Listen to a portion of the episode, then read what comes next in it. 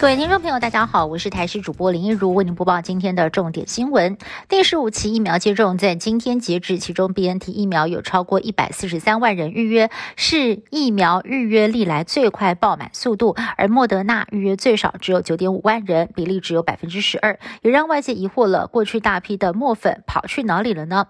对此，指挥官陈时中表示，哦，比较早开打的疫苗，施打率一定会越来越低，而 BNT 后期才开放，当然打气会比较高。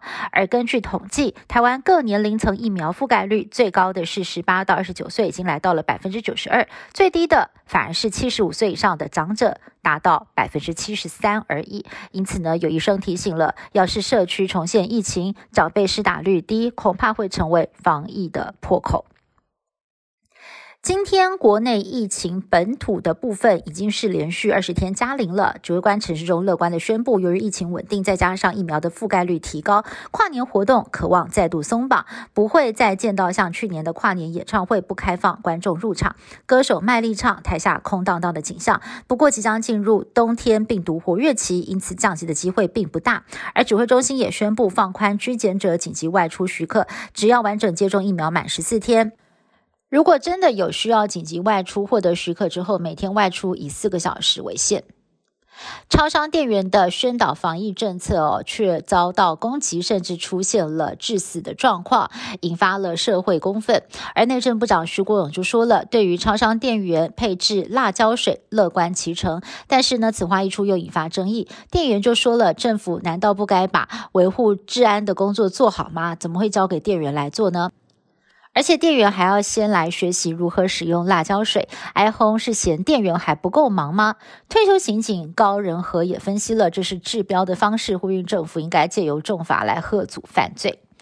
欧洲的疫情相当严峻，美国 CDC 已经将德国跟丹麦的旅游警示调到最高级，并且呼吁国人不要前往。世界卫生组织也警告了，假使欧洲的疫情以目前的趋势持续蔓延，累计染疫死亡的人数恐怕会再增加七十万人。但是好消息是，欧洲防疫意识有抬头的迹象。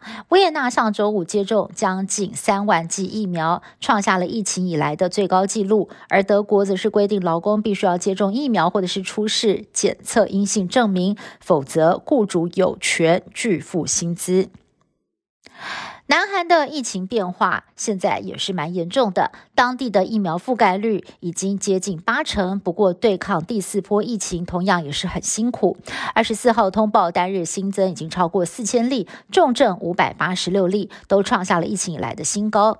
新增的死亡三十五人，也是第四波以来的最高。全国加护病房占床率超过七成，首尔首都圈更是吃紧超过八成。国务院总理金富谦不排除。随时启动紧急计划。先前，南韩国内防疫逐步松绑，也展开了旅游泡泡，可能又要面对再次的防疫大作战。台积电的竞争对手三星宣布二度赴美设厂，三星将投资一百七十亿美元，大约是台币四千七百三十亿元，在德州盖晶圆厂。新厂房占地大约是一百五十万平，渴望创造两千个工作机会，预计在二零二四年就能够投入量产。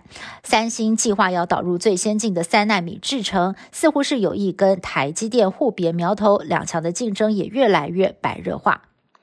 以上新闻是由台视新闻部制作，感谢您的收听。更多新闻内容，请您持续锁定台视各界新闻以及台视新闻 YouTube 频道。